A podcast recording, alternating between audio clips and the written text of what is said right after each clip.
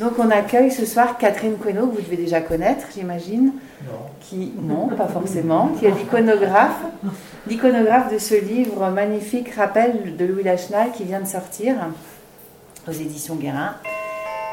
Et je vais éteindre euh, la sonnette, mais je te laisse te présenter et parler de ton rôle dans ce livre. Écoutez, c'est une, une œuvre collective, évidemment, comme toujours les, livres Guérin, enfin, presque toujours. Euh, il se trouve que je m'étais occupée de l'édition des Carnets du Vertige en 1996 pour Michel Guérin. C'était son deuxième ouvrage de sa maison toute neuve.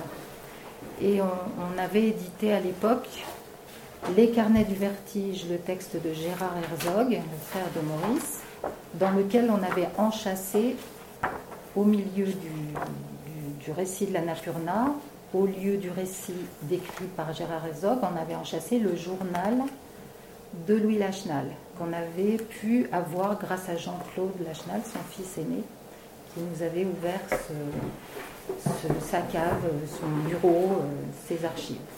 Voilà. Je vais lire le, le petit avant-propos qu'a écrit Charlie Buffet, donc l'éditeur du livre.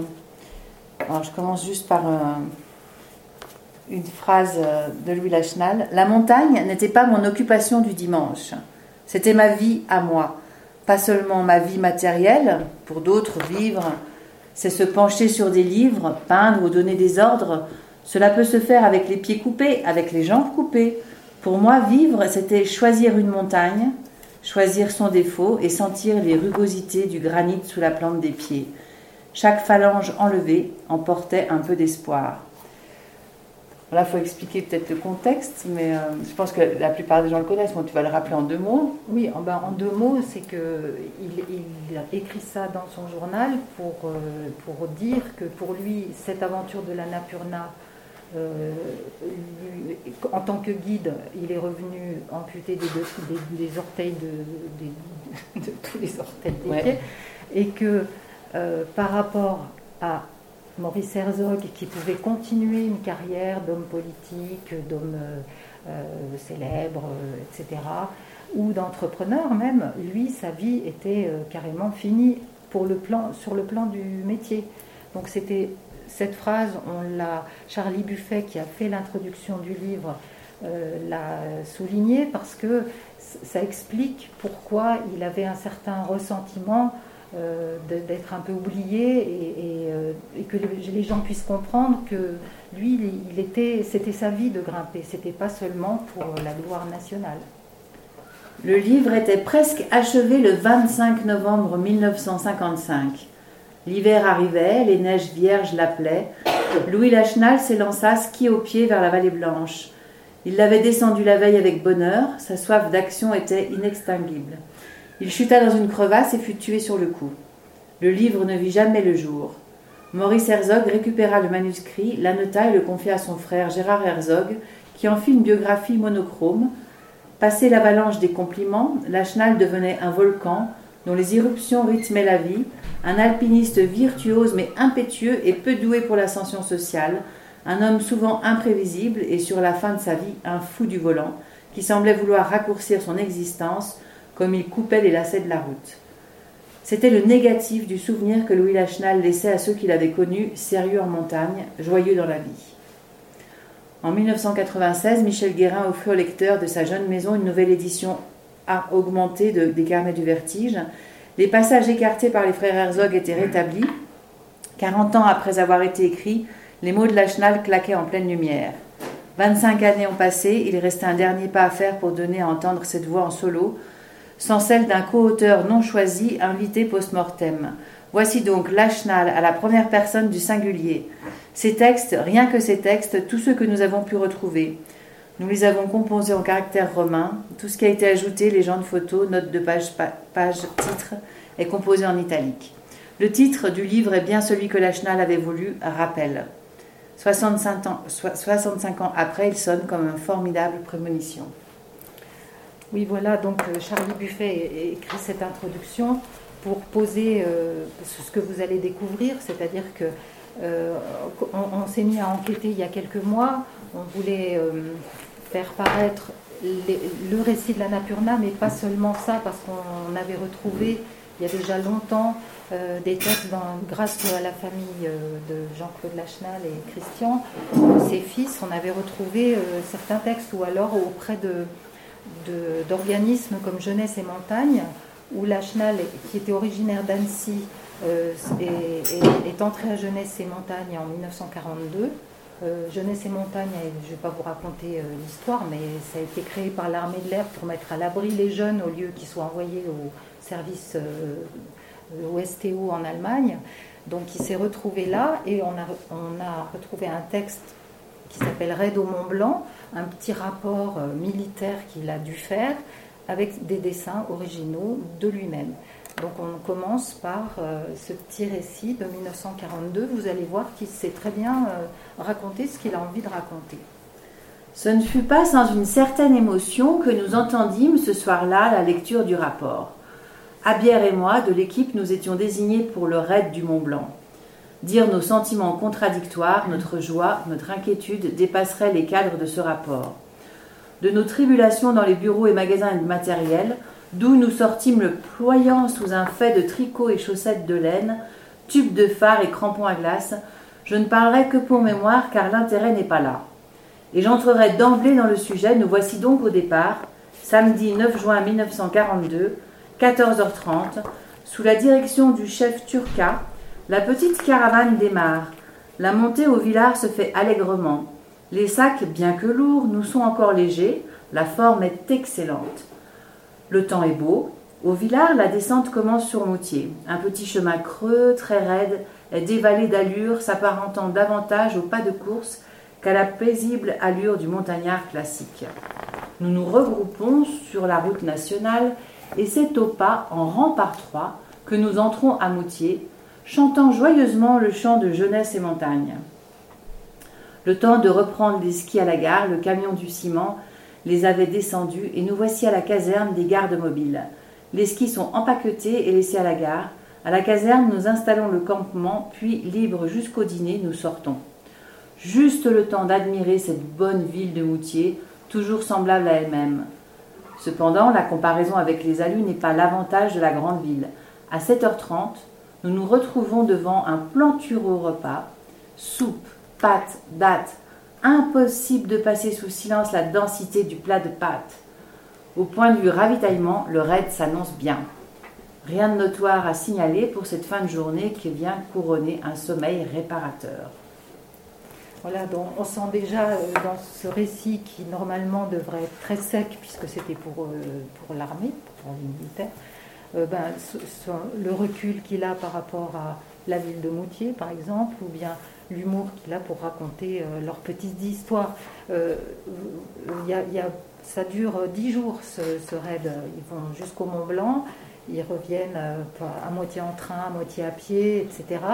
Et tout le long, ils, racontent les soirées. Et il y a quelques passages qui sont sympas parce que ils, arrivent à se déambuler dans Chamonix et on voit qu'ils peuvent aller au cinéma, ils peuvent aller, euh, voilà, la vie. C'est l'occupation italienne, donc c'est pas trop, pas trop méchant encore. Mercredi 13 mai, nous allons à Chamonix. Notre arrivée au pas et en chantant fait une forte impression à la population et aux, aux officiers italiens qui, nombreux, hantent les parages. Notre présence ne laisse pas, ne, ne laisse pas de les surprendre. Après une visite à M. Sanglard, dont nous dévalisons le magasin afin, d'y découvrir des crampons, retour au Bosson, l'après-midi école d'escalade au Rocher des Gaillants, où presque tous montent et redescendent en rappel, assuré par le chef Néplase. La visite école, abrégée par la pluie, se termine et nous rentrons au chalet mouillé. La permission est donnée d'aller à Chamonix et rares sont ceux qui n'en profitent pas. Nous rentrons pour souper, soirée et coucher sans intérêt. Jeudi 14 mai, la permission était donnée d'aller à Chamonix. Nous nous y retrouvons tous. Les chefs moniteurs retrouvent des amis parmi les guides de Chamonix et c'est sur la place de grandes discussions sur divers sujets évidemment montagnards. L'après-midi, je vais avec Abière à l'ancien cimetière de Chamonix voir les tombes de tous les grands cracks morts en montagne. Les Wimper, les Coutet, les Meyendorf. Et cela nous fait une certaine impression de voir tant de noms célèbres couchés ainsi, côte à côte, dans la même enceinte. Rentrer en train au Bosson. Après le repas, nous allons couper du bois pour le feu de l'autre côté de l'arbre, puis nous rentrons nous coucher. Voilà, donc euh, on, a plusieurs pages. Vous verrez, les, petits dessins qu'il fait en marge sont vraiment euh, très très rigolos. Et euh, il fait également des photos. Il photographie ses, ses coéquipiers au sommet du Mont Blanc. Une très très jolie photo, bien composée. Donc il savait non seulement raconter, qu'on veut un peu montrer dans tout cet ouvrage, et faire des photos également. Vous verrez que plus tard, à la Napurna, on a retrouvé des photos inédites de lui. Un petit mot juste pour dire quand même qu'il visite le cimetière et qu'il ne sait pas que, oui, malheureusement il y sera lui aussi euh, quelques années après.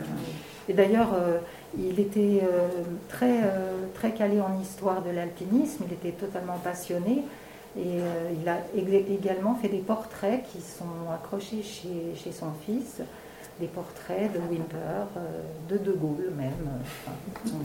il était vraiment très fort. On va passer à la higueur. En alpinisme, comme en toute autre chose, un succès en amène un autre. On commence par un petit, cela réussit, et on voit plus grand. Là encore, on réussit. On en arrive à l'éperon nord de la pointe Valker, où désormais irons-nous étancher notre soif d'aventure.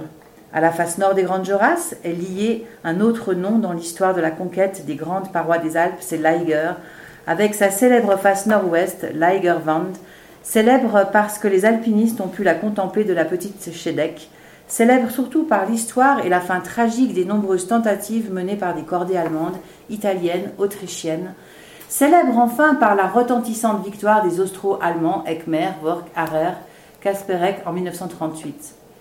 Ce qui nous tente, c'est une envie d'aventure, c'est la perspective joyeuse d'être les premiers à revivre sans notes techniques, sans renseignements précis, ces grandes journées de lutte intense, de retrouver les rares traces de ceux qui, à l'époque de la première ascension, étaient en tête de l'alpinisme mondial. Autant dans notre massif des aiguilles de Chamonix nous aimons partir, la course bien préparée, autant ici, l'idée d'avoir à rechercher notre voie met un parfum de plus à l'exploration de cette montagne que déjà je fais mienne. Il fait très mauvais en ce mois de septembre 1946. Il ne peut donc pas en être question. Octobre est beau. Nous partons, Lionel et moi, en vacances. Où À la montagne. Nous avons la grande joie de passer à l'arête sud du Bieterstorm et au surplomb de Furken au Cervin. L'hiver est là. La montagne est apparemment remplacée par le ski. Lionel Terrel, mon habituel camarade de cordée, est à Val d'Isère, très entier, n'aimant à s'occuper que d'une seule chose à la fois, il fait du ski. Son moral pour les plus grandes entreprises d'été est très déficient à la suite d'un stupide accident dans lequel il a failli perdre l'index de la main droite. Le tendon fléchisseur a bien été greffé, mais le doigt ne retrouve plus sa mobilité et surtout sa force d'entendre. Il pense malgré tout pouvoir avec les autres doigts tenir le manche du piolet et déjà il décide l'été prochain, si je fais encore de la montagne, je ne ferai que des courses de glace. Je suis très ennuyée car indépendamment de ses qualités techniques, j'éprouve énormément de plaisir à être en montagne avec lui. Le choix d'un autre camarade de cordée ne me vient même pas à l'idée. Il fallait agir en profondeur sur le moral même, et c'est Marianne qui, au cours de ses nombreuses visites à Val d'Isère auprès de son mari, sera mon ambassadrice. Pouvais-je mieux choisir? Une photo de la face nous est envoyée de Genève. Je demande à Marianne de la suspendre au-dessus du lit conjugal pour qu'il l'ait constamment sous les yeux. Je comptais qu'un travail subconscient se ferait dans l'esprit de mon camarade et que, l'habitude aidant, il se familiariserait avec cette course comme je m'étais déjà familiarisé avec elle. Les grandes parois sont très bizarres. Lorsqu'on les voit pour la première fois, elles effraient. Lorsqu'on pense y aller, la frayeur semble disparaître. Et lorsqu'on prépare la course, elle est déjà à moitié faite. Oui, alors donc, euh, Là, vous avez compris que la cordée Terre-Lachenal euh, existe déjà depuis euh, deux ans. Ils, écument les montagnes, euh, les, aiguilles de Chamonix, mais aussi le Pisbadil, etc. Et, ils font presque toujours des records de vitesse. Mais ce n'est pas volontaire, en fait. Ils, vont très vite parce qu'ils sont très forts, ils sont extrêmement complémentaires. Et donc, ce qui est amusant, c'est de voir que à un moment, euh, ben, n'était pas très chaud pour aller à l'Aiger, quoi, qui, quand même, qui, savait, dire l'ogre. Il y, a, eu pas mal d'échecs. Et plus, plus tard, donc c'est un petit journal qui tient également là, euh, Lachenal, pour raconter cette course à Lagueur, jour par jour. Et à un moment, euh, avant d'arriver au sommet, il, fait vraiment mauvais. Et euh, Lachenal se dit faut qu'on avance, faut qu'on avance, c'est trop long. Et donc, il, est devant lui et il fait semblant de l'assurer pour qu'il aille plus vite, pour ne pas faire de relais. quoi.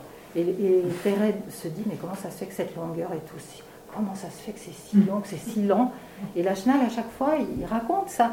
Il fait un petit. Chaque fois que Thérèse retourne, il reste immobile comme s'il était en train de l'assurer. et, et, Thérèse dira euh, par la suite dans Les Conquérants de l'inutile, je pense, c'est Charlie qui a mis en exergue cette phrase que je trouve euh, super. Il, dit, euh, donc c'est Thérèse qui parle de Lachenal, il dit Les plaisanteries de Lachenal résonnent encore à mes oreilles, je crois le revoir souple comme un chat, débouchant de ses cheminées les yeux pétillants d'une joie malicieuse pour me crier. Alors, guide, cette course vous a-t-elle paru intéressante? Et là, il y a un petit passage, enfin, il vous l'écrit bien sur la montagne, sur l'ascension. Un mur vertical d'une vingtaine de mètres aux prises rares et couvertes de glace est le premier grand obstacle de la journée. Nous le franchissons, crampons aux pieds. Je vois Lionel juste au-dessus de moi la verticale. La sortie sous un bloc surplombant lui demande beaucoup de temps. Une traversée relativement facile en très mauvais rochers nous mène alors en quelques longueurs de corde assurées sur piton à la dernière importante tâche de la neige de la paroi. Elle est formée par la convergence d'une quantité de petits couloirs qui la font ressembler à une araignée. Le temps est de plus en plus menaçant. Le plafond descend. Nous sentons que plus nous irons vite, plus nous aurons quelques chances de sortir vivants de cette sinistre paroi. Nous engageons avec le temps une véritable course. Qui ira le plus vite? Pour gagner des minutes précieuses, l'araignée, qui n'est d'ailleurs pas très raide, est montée en cramponnant l'un derrière l'autre sans aucune assurance. Sur la gauche, une des branches du névé s'amincit pour laisser place à un profond couloir. Celui-ci devrait, d'après nos calculs, nous conduire sans grande difficulté à l'arête fêtière. Nous y pénétrons. Les Allemands, il y a dix ans, la trouvèrent en glace. Nous, nous le trouvons enroché, sans l'humidité de la nuit. Peut-être ce rocher sera-t-il sec, mais il est affreusement mouillé et couvert de verglas. De temps en temps, un vieux piton allemand nous encourage. Déjà, nous sommes presque heureux, le couloir nous paraissant assez humain. Malheureusement, il a le propre de tout ce qui est calcaire. À une partie facile peu inclinée succède presque toujours un mur vertical. Ce sont ces ressauts qui, à trois reprises, nous opposeront de sérieuses difficultés.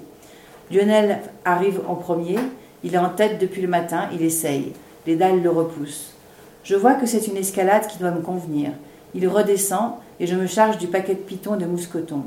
Dans un moment de forme irrésistible, je ne suis pas influencé défavorablement comme cela se passe à l'ordinaire lorsqu'on doit essayer là où son camarade vient d'échouer. Je ne vois qu'une seule chose, il faut passer, et cela me donne des ailes. Un, deux, trois pitons, une sortie délicate en grand écart sur la pointe des crampons. Le passage est forcé.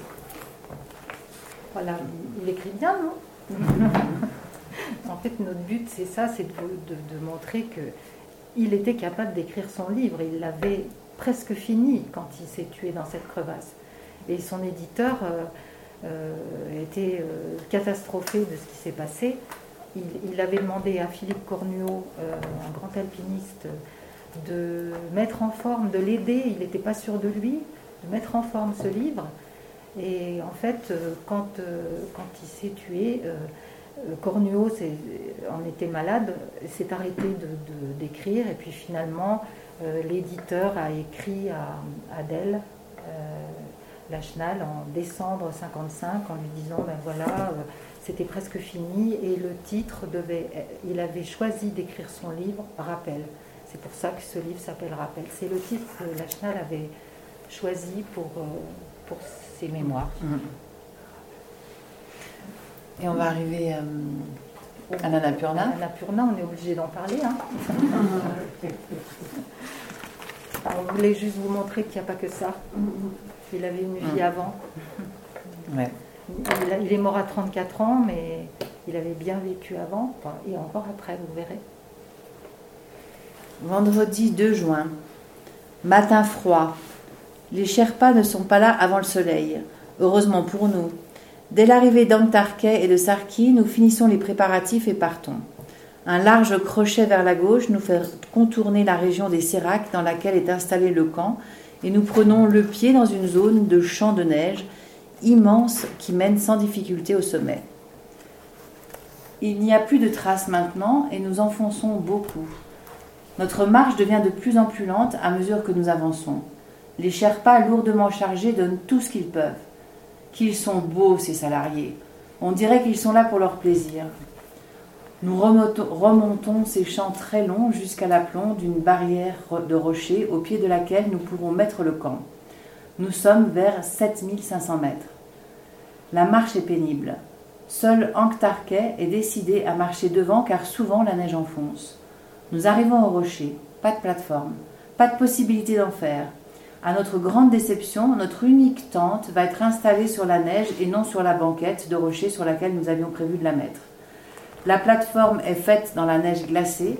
Ce travail exténuant est en majorité effectué par les Sherpas. La tente est montée, mais dans la neige qui ne tient pas très bien. Les Sherpas se restaurent et redescendent couchés au camp que nous avons quitté ce matin. Nous nous séparons bien à contre-coeur de nos fidèles serviteurs, avec qui nous voudrions pouvoir partager notre victoire, et nous restons seuls avec Momo dans ce monde inhumain. La nuit est très mauvaise, violente tempête, L'arrière de la tente s'écroule sur nous sous le poids de la neige. Je passe la nuit cramponnée au mât de tête pour l'empêcher de tomber. La neige qui descend le long de la pente nous recouvre lentement et nous chasse vers l'abîme. Nous sommes complètement recouverts de neige, terrassés par la fatigue. Nous passons une nuit épouvantable. Dormons-nous? Je ne saurais le dire. Voilà, alors là c'est la veille du, sommet, du, 3 juin, quand ils arrivent au sommet. Donc euh, on a un peu choisi ce passage parce que on voit la façon dont il considère les Sherpas, il se rend compte que ce ne sont pas simplement des, machines, quoi, enfin des, porteurs. Et euh, comme on voit assez, d'une manière, j'ai trouvé rétrospectivement assez choquante dans le film Annapurna Premier 8000, il y a une grève des porteurs au début. Ils n'arrivent pas à les, recruter, mais on les comprend. Euh, on va les chercher dans les, champs. Et les Sherpas, eux, qui sont des montagnards, sont extrêmement précieux. D'ailleurs, euh, euh, Rebuffa, lui, fait beaucoup de photos d'altitude, puisque Marcel Ichac n'est pas allé aussi haut. Et il photographie très souvent les Sherpas. Vous verrez là sur ce joli panorama des photos de Rebuffa. Les Sherpas, il les nomme toujours. Il dit leur nom, il ne, met pas une image en disant un Sherpa. Voilà, il les nomme un par un et il accorde beaucoup d'attention. Et on sent que la Chenelle aussi s'intéresse. Et d'ailleurs, là, on est arrivé presque au sommet, mais euh, dans, son journal, qui est donc écrit comme ça sur, un, sur des feuilles euh, au jour le jour, tous les jours jusqu'au retour, euh, même quand on lui coupe les doigts de pied pendant la redescente, il continue à écrire tout le temps. Et on a retrouvé, donc assez miraculeusement, grâce à la FFME que Charlie Buffet a contacté, ils ont retrouvé un carton de photos de la Chenal qui accompagne toute la marche d'approche. C'est-à-dire, il y a le récit de, de Katmandou, de tout ça. Et il a fait des photos noires et blancs qui, donc, on a, qui émaillent toute la marche d'approche et que la personne n'avait jamais vue, puisqu'elles n'étaient pas non plus dans les archives de son chalet. Elles étaient coincées à la FFME, on ne sait pas trop pourquoi.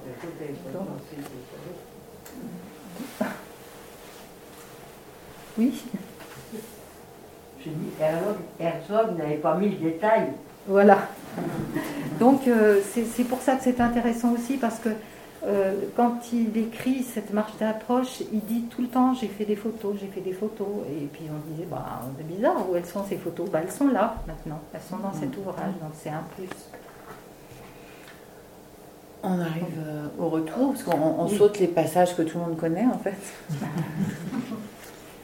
Donc le retour. L'inconfort était devenu intolérable. La fatigue physique et morale régnait sur les saïbs. C'est ce qui explique que l'attitude de mes camarades ait pu souvent justifier mes reproches. Moi-même, je ne devais pas être un malade bien agréable. À l'inconfort s'ajoutait la souffrance. Moi qui m'étais réjoui d'avance de redescendre en flânant à travers ce pays si intéressant que nous avions dû à l'aller parcourir sans perte de temps, cette joie même m'était refusée. J'avais aimé ces gens simples, leur vie naturelle. Maintenant, je ne voyais plus que d'odieuses vallées de cailloutis, des hommes braillards, et je n'aspirais plus qu'à la laideur d'un hôpital. À la souffrance se mêlait encore un peu d'angoisse. Je n'ai jamais désespéré au fond, ayant toujours gardé en tête l'exemple de Lambert. J'aurais pu choisir d'autres cas où les choses auraient plus mal tourné, mais je m'accrochais à celui de Lambert. Les pieds gravement coupés, il avait pu remarcher, au sens alpin, c'est-à-dire regrimper. Pourquoi ne remarcherais-je pas?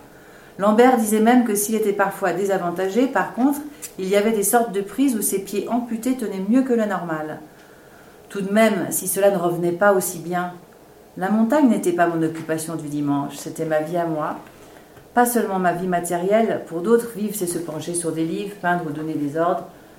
Cela peut se faire avec les pieds coupés, avec les jambes coupées. Pour moi, vivre, c'était choisir une montagne, choisir son défaut et sentir les rugosités du granit sous la plante des pieds. Chaque phalange enlevée emportait un peu d'espoir. Le 6 juillet fut particulièrement horrible. Nous étions dans le train et Udo allait me quitter pour faire le détour de Katmandou. Aussi opérait-il en série. Voici ce que j'écrivis ce soir-là. Entre les gares, je défais les pansements. Aux arrêts dans les gares, Udo s'empare de ses ciseaux et de ses pinces. Ainsi pour moi, à la gare avant Korakpour, deux de mes orteils tombent au pied droit. À l'arrêt de Korakpour, trois au pied droit. La séparation doit avoir lieu ici. Le train n'a que quelques minutes d'arrêt et Udo doit encore tirer du matériel à emporter. Il est très énervé. C'est alors qu'il est en train de me couper un doigt de pied dans la viande toute vivante et que je retire mon pied qu'il me demande d'être complaisant.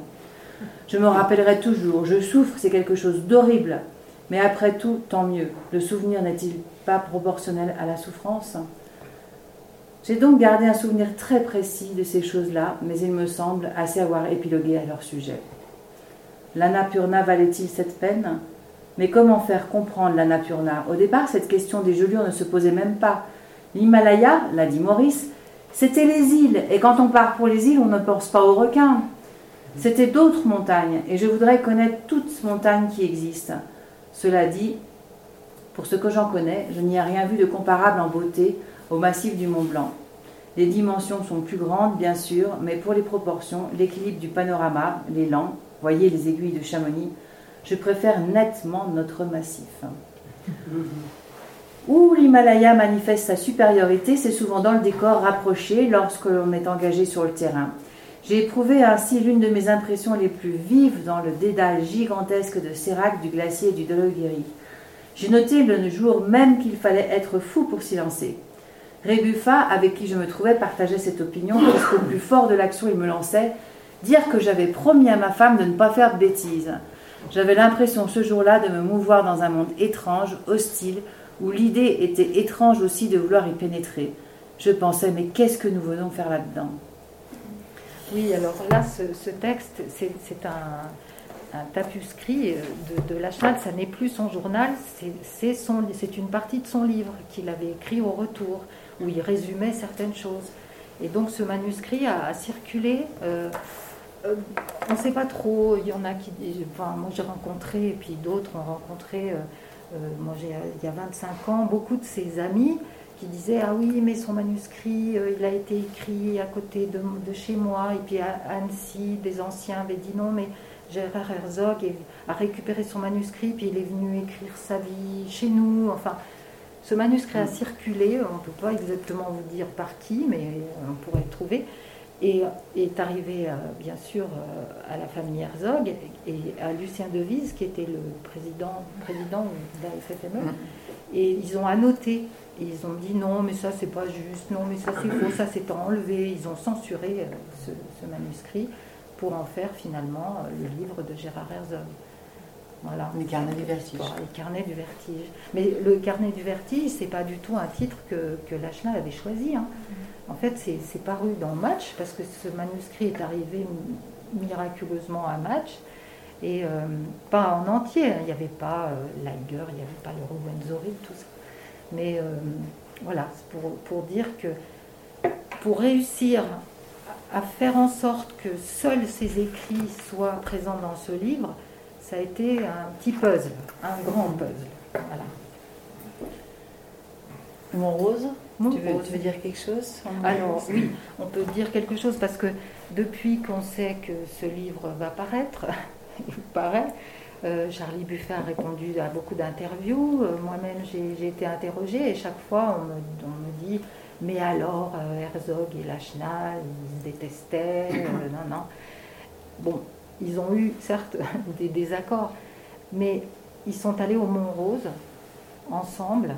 je ne sais plus, c'était 55 ou 54. Enfin, 54. 54 ils avaient envie de faire une course ensemble. Ils avaient envie de se retrouver sur un sommet ensemble. Donc, euh, ben, Lachenal raconte ça euh, dans un texte euh, de lui. Et franchement, il devait être assez bonne patte parce que on sent pas trop de rancœur. C'est passé, cinq ans ont passé. Il allait publier son livre, enfin, il pensait. Et voilà ce qu'il écrit. Avec une très belle photo qui est la photo de couverture aussi. Il y a un signalé parce que Jean-Philippe Gossot est là. Cette photo, c'est une photo de Philippe Gossot qui nous avait bien Nous en avons profité cette année, Maurice Herzog et moi, pour réaliser un vieux projet, celui de refaire ensemble une course. Lorsque nous en avions parlé pour la première fois, nous étions côte à côte dans une chambre d'hôpital au cours d'un de ces interminables séjours où l'espoir et le désespoir balançaient. Nous étions sûrs de remarcher, mais comment? Maurice, avec ses doigts diminués, pourrait-il tenir un piolet? Comme un affamé imagine des repas fastueux, nous imaginions nos courses de demain. De petites varapes de consolation ne nous auraient pas suffi. Il nous fallait de longues courses de haute montagne, des vraies. Et nous pensions qu'un jour nous pourrions monter à nouveau ensemble. Depuis, nous avons réalisé ce vœu individuellement. Maurice a réussi avec des amis la difficile ascension de l'aiguille verte par le couloir en Y, où il faut cramponner ferme et ne pas être manchot avec son piolet. Maurice s'était fait fabriquer des gants de cuir spéciaux afin de le tenir plus facilement. Quant à moi, j'ai commencé, comme je l'ai dit, par une longue escalade rocheuse à l'aiguille noire de Peuteret, et j'ai repris maintenant la vie normale de professeur à l'école nationale, mais le vieux projet de refaire une course ensemble demeurait. Cette année, pendant son bref séjour à Chamonix, Maurice relançait sans cesse la question. Seulement j'étais pris par les stages et le dimanche était trop bref pour permettre la longue course que nous projetions. Les vacances du 15 août offraient l'occasion idéale, la dernière pour cette année, puisque Maurice devait ensuite rejoindre Paris. De plus, le temps souvent détraqué depuis le début de la saison semblait se mettre au beau. Il fut décidé d'en profiter. Comme but, nous avions choisi le Mont Rose, nous voulions être tranquilles. Le massif du Mont Blanc ne s'y prêtait pas. Le Mont Rose n'est pas un pic isolé comme le Cervin, c'est un véritable massif large de 5 ou 6 km au nord. Il descend en pente facile skiable sur Zermatt. Et au sud, à l'est, au contraire, il offre des parois abruptes, gigantesques, où sont tracés plusieurs des plus beaux itinéraires des Alpes. C'est naturellement par là que nous voulions l'aborder. Ce versant italien n'est pas desservi par une seule station animée comme Zermatt, mais par une série de petites vallées. La plus importante qui dessert la plus belle paroi du Mont Rose, c'est celle du Macugnana, Makunyaga. Naga. Nous voulions donc aller au Makunyaga. Cela s'était su dans Chamonix. Plusieurs amis voulurent nous accompagner. L'un d'eux voulait même faire un reportage photographique dont il aurait versé les droits aux caisses de secours en montagne. Même de cette façon, le projet ne nous plaisait guère. Il y eut un moment de quiproquo parce que cela nous ennuyait l'un et l'autre de refuser ses bonnes volontés. Finalement, les, choses furent mises au point. Nous voulions, être seuls et tout le monde le comprit très bien. Voilà, donc bon, c'est quand même, euh, ça signifie quelque chose. Et il faut, dire qu'à cette époque, il, le raconte euh, quand euh, Maurice Herzog le presse un peu d'y aller, il était très très occupé.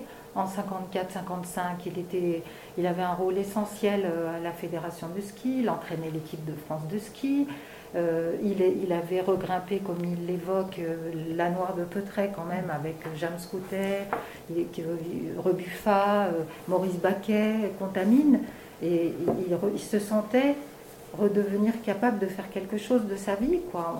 On, a l'impression que, parce que certains l'ont présenté un peu comme suicidaire. Alors j'imagine, enfin on peut imaginer, et son petit-fils nous l'a dit, que dans les récits de famille, euh, il avait des coups de cafard euh, ou des coups de moins bien. Mais euh, je pense que ça peut se comprendre. Mm.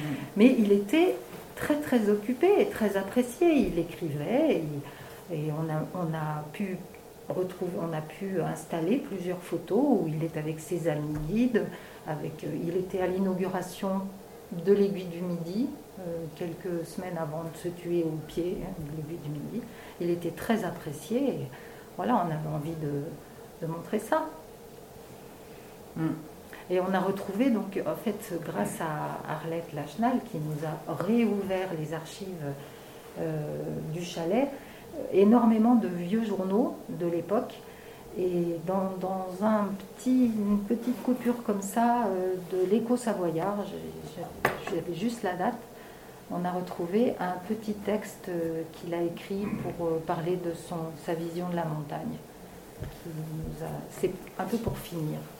Vous m'avez demandé de vous parler de la montagne. Je le ferai bien sûr avec plaisir, car il n'y a pas si longtemps tout de même que j'enfilais l'avenue d'Albigny sur un vieux vélo d'emprunt pour aller escalader les dents de l'enfant. Depuis, j'ai abandonné Annecy pour Chamonix. C'est vrai, mais tous les petits garçons qui grimpent autour d'Annecy et rêvent comme moi jadis du Grépon sont là pour me comprendre et me pardonner. De toutes les montagnes que j'ai vues, au moins en Europe, en Asie et en Afrique, celles de Chamonix sont bien les plus belles. Parlons donc de la montagne, mais encore faudrait-il nous entendre. Ah, la montagne, disent ces amoureux en levant les yeux au septième ciel. Or, tous ne parlent pas de la même chose. Tenez par exemple. Il s'est fait de grandes premières cet été dans le massif du Mont Blanc et dans des conditions apparemment très semblables. Six bivouacs pour le pilier des Drues, cinq bivouacs pour la face nord des droites. Eh bien, il s'agit en fait de courses complètement différentes qui ne requièrent ni les mêmes qualités, ni le même esprit. Personnellement, je référerais volontiers les droites avec le pilier ne me tente guère, alors que le pilier ne me tente guère. Ce que j'écris ici ne diminue en rien l'extraordinaire performance de Bonatti. C'est simplement une affaire de goût. En fait, et surtout, depuis que l'escalade artificielle s'est développée à grand renfort de quincaillerie, deux sports bien différents sont confondus lorsqu'on parle de la montagne. Parmi les alpinistes voisine le varapeur, pour qui le plaisir de l'escalade est un but en lui-même, que celle-ci se déroule au flanc d'un beau sommet ou sur une quelconque falaise, et celui que je nommerais volontiers le montagnard parce qu'avec le rocher, il aime tout le monde, tout le monde de l'altitude, la neige, la glace et jusqu'au rocher pourri. On reconnaît même souvent le second à un petit goût vicieux pour le mauvais temps.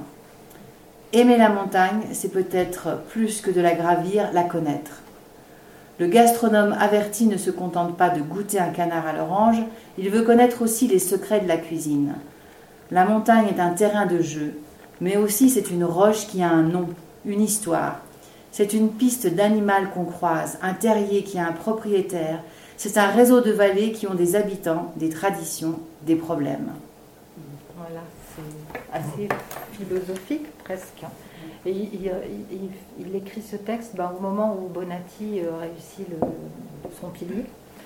Et euh, on a retranscrit éga- également une interview euh, qu'il a donnée à la radio suisse où il parle de Bonatti. Donc on a, on a retranscrit le texte. Vous, vous pourrez peut-être l'écouter, euh, ce- ce- sa voix, en décembre, Ouais. le 5 décembre, quand on va faire une soirée.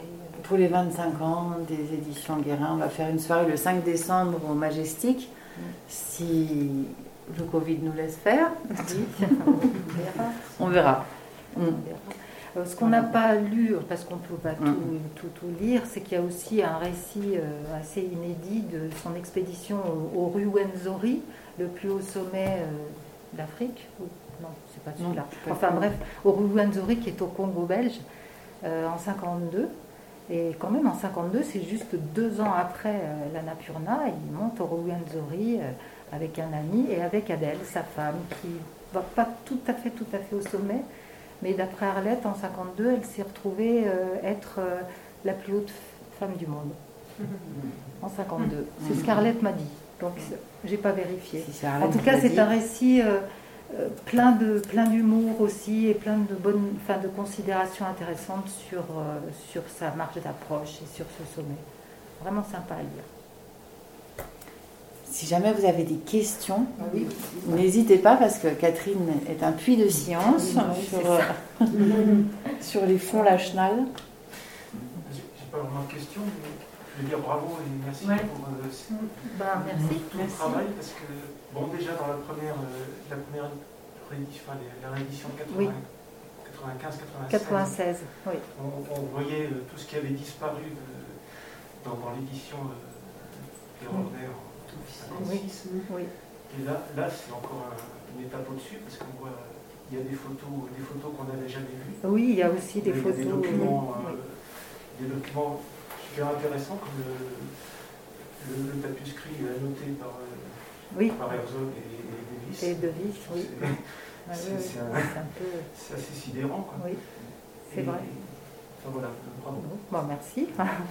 Mais c'était une enquête euh, passionnante. hein. C'est- combien de temps de. Je ne sais plus quand est-ce qu'on a commencé. Je sais plus. Je me rappelle plus quand. On est en quoi En septembre Euh, Non, en octobre. Mm. Puis on a commencé en janvier, je crois. Ouais. Comme ça. Et qu'est-ce qui est à l'origine de, de ce, du projet? Oh, c'est Charlie. Non, mais c'est, Ça. et c'est parce qu'il a eu, il a, il a rencontré la famille ou parce qu'il a su que. En euh, fait, il Charlie, c'est un spécialiste de la Napurna. Oui. Euh, il avait déjà écrit euh, ben, son livre Annapurna Guérin. Donc, il connaît cette montagne par cœur et, et le personnage. Il avait eu l'occasion de- d'écrire des choses en tant que journaliste. euh, au sujet de cette expédition, il y avait eu l'histoire du sommet, ont-ils fait le sommet, pas fait le sommet, etc. Et puis, euh, comme moi, je m'étais occupée de l'iconographie du carnet du vertige en 96 avec Michel Guérin, mais qui n'est plus là pour en parler, j'avais rencontré tous- ses amis à l'époque. Il y en a beaucoup qui ne sont plus là. J'étais allée à Annecy, etc. Et du coup, euh, avec Charlie, on s'est dit, bah, il y a quelque chose à faire pour, euh, faire ressurgir uniquement ce qu'il a raconté lui. Quoi. Puis ça s'est ça fait. Au début, on doutait un peu parce qu'on n'était pas sûr de trouver assez d'éléments. Oui, c'est ça. Euh, oui, vous ne ça. connaissiez pas l'existence Non, forcément. non, non, il y a beaucoup de choses. Voilà. de- non, non, Vous avez découvert en. oui, oui, en oui, oui, c'est ça, c'est ça. Euh, le, le récit de jeunesse et montagne, je suis retournée euh, voir ces- ces- cette association euh, dont, les, en- dont les, les fils des, des- des gens de jeunesse et montagne sont, ont euh, 70 ou 80 ans maintenant et qui perpétuent le souvenir en gardant des archives. C'est comme ça qu'on a retrouvé ça. C'était pas chez chez la Schnapp, La ce famille. récit là, non Mhm. et d'autres choses qui étaient à la FFME ou chez les uns, chez les autres. Mais tout le monde euh, répondait bien, favorablement. Oui, alors euh, au, au milieu du. Là, ça devrait s'ouvrir normalement, Mm. plif plaf. Euh, il y a ce panorama là, ce qui se déplie. Et euh, Bah, on- ce on sont des photos. Alors, ce sont, c'est un, un montage de photos de Gaston Rebuffa qui était paru en noir et blanc dans l'album Regard vers la Napurna, qui est sorti en 51 tout de suite, parce que euh, bon, il y avait des photos de Rebuffa, mais c'était Herzog qui sortait ce qu'il voulait, quoi. Et euh, du coup, on, on- bah, on les a retrouvés aussi en couleur à la FFME. Comme quoi, il y a des choses qui dorment encore dans Ah certaines, euh, certains endroits. Voilà. Tant mieux. Bah oui, oui, oui, oui, c'est ça. Et puis il y a le, le drapeau euh, qui est monté au sommet, qui est à la compagnie des guides, qui a été offert, euh, je ne sais pas par qui d'ailleurs, par- parce que des objets circulent. Avez-vous eu un retour de la famille Herzog à l'apparition de votre livre? Euh, ben, pff, moi non, Non, non, moi non, non plus. non, non, non. Mais je- enfin, j'espère que. Elle est pas à Chamonix en ce moment, c'est allée en été seulement alors. Ah, mais si, elle doit être là. Elle- elle- Oui, je crois qu'elle est là. elle est Mais je, je crois qu'on ne lui a pas offert, il faut qu'on lui amène aussi. Ben Je oui, pense qu'elle ne l'a pas oui. eu. C'est peut-être ça aussi. Elle est là en On ce va lui moment. offrir. Ouais, Ben oui. on va l'offrir Non, à mais Cécile. franchement, euh, Mm. il y aurait. Enfin. Je sais pas, ça ne devrait pas prêter à. Non. euh, voilà, Il n'y a on- aucune on- polémique en fait. Non, c'est pas nous. Nous Mm. n'écrivons rien. On a retrouvé Mm. ce que la Chenal a écrit. Il a le droit d'écrire ce qu'il veut. On a retrouvé des photos. D'ailleurs, c'est pas, c'est pas. euh, le récit de la Chenal n'est pas à charge contre Herzog, pas du Non. tout, hein. pas du tout. Quand il dit, euh, quand il arrive au sommet, et qu'il dit après, euh, je suis monté pour lui, moi je serais redescendu parce que je sentais que je, je Ah et je suis monté pour lui. C'est quand même pas Ouais. horrible. Bien sûr que non.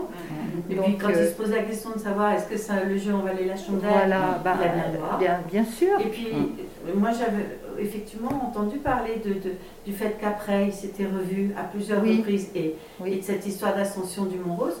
Et je trouve que de l'avoir euh, aussi inséré, ça prouve bien que c'est au-delà de, ce que l'on pourrait aussi euh, Tout à fait. Médiatiquement représenter, mais que Mm. voilà, quand on vit des- de toute façon des choses de cette dimension-là, Bah oui. je crois que Oui. on ne peut pas être à la, à la place, mais ça dépasse tout ça et ils Tout ont ça. dépassé ça. Et oui, tout à fait. Puis en plus, il faut se replacer dans le contexte de l'époque, Ouais. en 1950. Ouais. Euh, bon, bah, il y avait un chef, c'était le chef de, de Lucien Devise, un Ouais. personnage très important, très... mais ils avaient décidé, Et décidé de faire une autre. qu'avait dictée Maurice Herzog aux autres, à, son- à ses compagnons de ne rien écrire, Oui. elle durait combien de temps cette Cinq ans. interdiction ans. Cinq ans. À 5 ans Cinq seulement. ans. Donc Cinq après, tout le monde était libre d'écrire. Oui, voilà. C'est pour ça que pour ça ça commence à Mais pendant sortir. 5 ans, euh, ils n'ont pas Oui, vu la sauf- reconnaissance. sauf que- avoir les- la Chenal, Perret, Voilà, c'est ça. Bon, s'ils Mais- n'avaient pas été là, Maurice Herzog, il serait encore en haut. Ben oui. Eh oui. Mais Bon, c'est ça qui est, ça, est très- mais vous verrez que oui, vous verrez que Lachenal avait un peu contourné l'histoire parce que on a retrouvé donc un texte qui est, qui à la fin, qui s'appelle euh, Dolagueri et Annapurna. C'est un texte euh, qui résume euh, l'expédition avec son, un- une, autre, enfin, une autre manière de s'exprimer que plutôt un journal au jour le jour. Et il l'avait envoyé en 51 à Bergue Magazine parce que c'était Marcel Courte qui était directeur du journal, qui l'a fait paraître en, allemand. Mais ça là, vous allez le lire en français, mais ça n'était paru qu'en allemand. Et la Chenal devait se dire, bon, bah, comme ça, c'est c'est loin. À l'époque, c'était loin. c'était loin. Et, euh, et c'est dans, dans un tiroir euh, qu'on a retrouvé ça, quoi. Bon. Donc, euh, il- il tr- il- je pense que cette histoire de ne pas pouvoir euh, raconter ce qu'il voulait, c'était quand même un peu, un peu raide. Un peu, Plus que raide. ouais. Ça les minait un peu. Parce que Rebuffa aussi, hein, il était. C'est tous des auteurs en fait. hein. Mais oui, Que soit En plus, en plus, c'était tous des, des- des- Oui. non pas seulement des Oui, ou des guides, mais c'était aussi des gens qui avaient un regard et qui avaient des mots. Donc c'est ça. Mais moi, à mon petit niveau, qui ai eu l'occasion de faire des, des expés euh, en Himalaya pour des reportages, rien à voir avec ça, même encore de nos jours, ça fonctionne comme ça. Et on a des contrats où, euh, la- la- la- la- entre autres, quand je suis partie au Tibet pendant trois mois avec euh, voilà, une chef d'expédition et une réalisatrice, eh bien, on faisait des photos, on faisait plein de choses, euh, mais je n'avais le droit de ne rien faire Ah oui, paraître, de ne rien publier, tant que la promotion de l'expédition dont elle était la chef n'était pas euh, terminée. Alors nous, c'était pas cinq ans, c'était sur deux ans, mais c'était pareil. Ah oui. Et, et c'était bien il n'y a, il y a pas longtemps. Donc Ouais. euh, ça, ça continue, ce, ce genre de choses. Oui. Ça- c'est L'exclusivité. l'exclusivité dont on parle. Voilà. Et parfois, par chance, parce qu'il y a une- un partage qui se fait différemment, il n'y a pas d'exclusivité. Ben oui. Mais- En même temps, c'est le prix aussi à payer parce que c'est quand même des expéditions nationales. Ils payaient Oui. rien, c'est l'argent public. hein. oui, Euh, ça devait coûter une fortune à l'époque, j'imagine, Oui. de partir en voyage comme Oui, ça. oui, oui. Et puis, Bah, si je me souviens bien, le- euh, la, la signature de ce document a été faite à la dernière minute, à l'aéroport, avant Ah de ouais. monter dans l'avion. Oui, oui, oui, oui, oui, tout à fait. était Oui, trop oui. tard pour, Oui, oui, ils n'étaient pas au courant avant, quoi. Bah, S'ils n'avaient pas signé, qu'est-ce que ça aurait pu. Ils seraient pas partis. Bah, les- Je qu'ils Bah, sais pas pas, Oh, ils étaient déjà bien Ils engagés, voulaient quand même bien Ah oui, ils, partir. hein. étaient- ils voulaient tous partir. ouais. Ouais, Ils n'étaient pas les seuls. hein. Et puis finalement, ça, ça réduit ça à ces deux hommes, mais on pourrait faire la même chose avec Tout à fait. l'histoire de tous les Sherpas. Mais oui, Parce qu'aucune aucune expédition n'aurait réussi sans Bah, l'abnégation sans- et le bah, courage de ces hommes et de ces femmes d'ailleurs, parce qu'il y en a plus d'une qui est arrivée. Et donc voilà, et Mm. c'est assez rare que dans les récits, on leur laisse même la place que Lachenal a un peu évoquée là, à, Oui.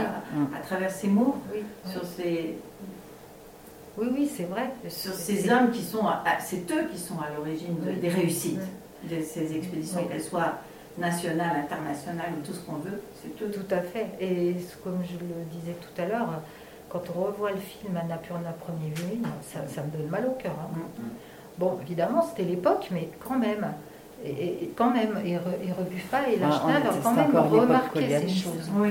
on C'était- était. Oui. Ça les choquait un peu, quoi. Je viens de lire euh, dans les réseaux sociaux, je viens de lire, on est très lié avec l'Himalaya, qu'il y a un Américain qui vient de, se, de, de- de- de partir en tant que Sherpa. Il a voulu vivre Ah, de ça. Et il vient de relater tout le récit.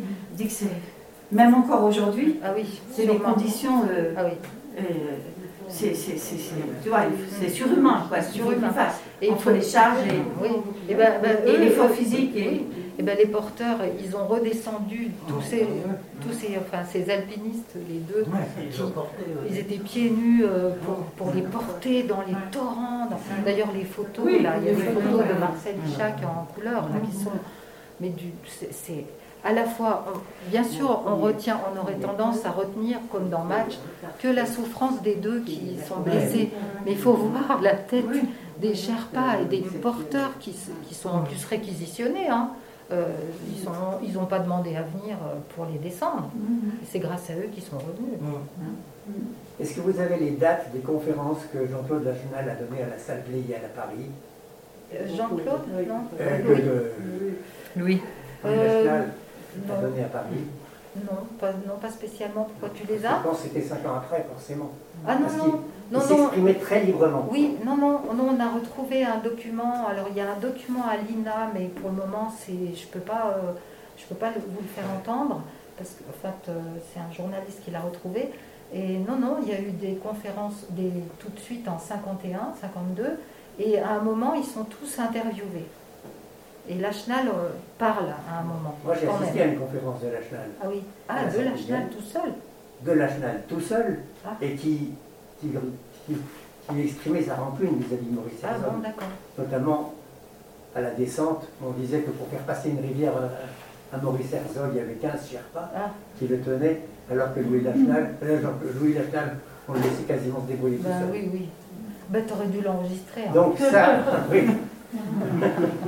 ça, ça m'avait frappé. T'avais pas ton téléphone Donc il, a- donc il avait la liberté quand même de, de- Ah oui, de oui. s'exprimer. Oui.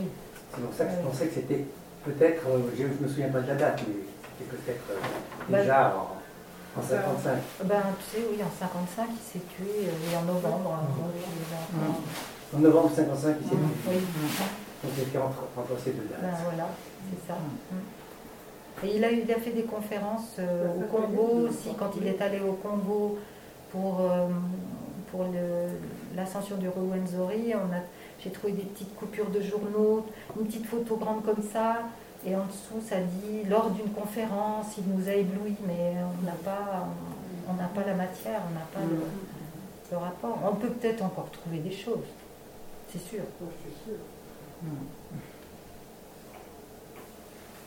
On trouve déjà beaucoup de choses euh, dans les récits de Herzog et de Lachenal dans euh, une affaire décordée. Oui, alors ça c'est encore autre chose. C'est encore cette autre chose, mais on trouve euh, déjà pas mal de choses et qui sont que vous avez intelligemment remis dans le livre là. Oui, ça c'était le livre de David Roberts dont vous parlez. Qui, qui est paru, qui a fait un peu des, des histoires. En tout cas, par rapport, enfin, moi, je, je- enfin, franchement, je suis pas une, je suis jamais allée en Himalaya, ça, je sais pas.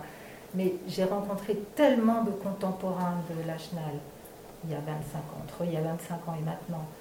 Tous, que ce soit à Annecy, à Chamonix, tous ceux qui l'ont connu m'ont dit c'était quelqu'un d'extrêmement spontané, de vif, avec des défauts, pas que des qualités, hein, mais plutôt spontané. Paf, paf, il n'aurait jamais tenu le coup à mentir sur le sommeil.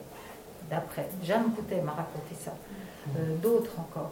Donc euh, voilà, on peut se dire ça, on peut se dire ça. euh, ils n'ont pas une photo où on voit tout le somme, les montagnes autour, on voit cette banquette derrière, mais euh, il y a eu une expédition, euh, elle est rarement faite cette voie.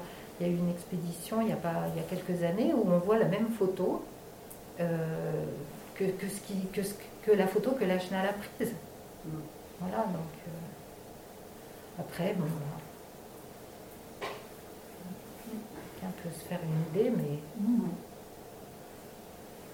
D'ailleurs, le sommet, ça intéressait pas spécialement la Chenal.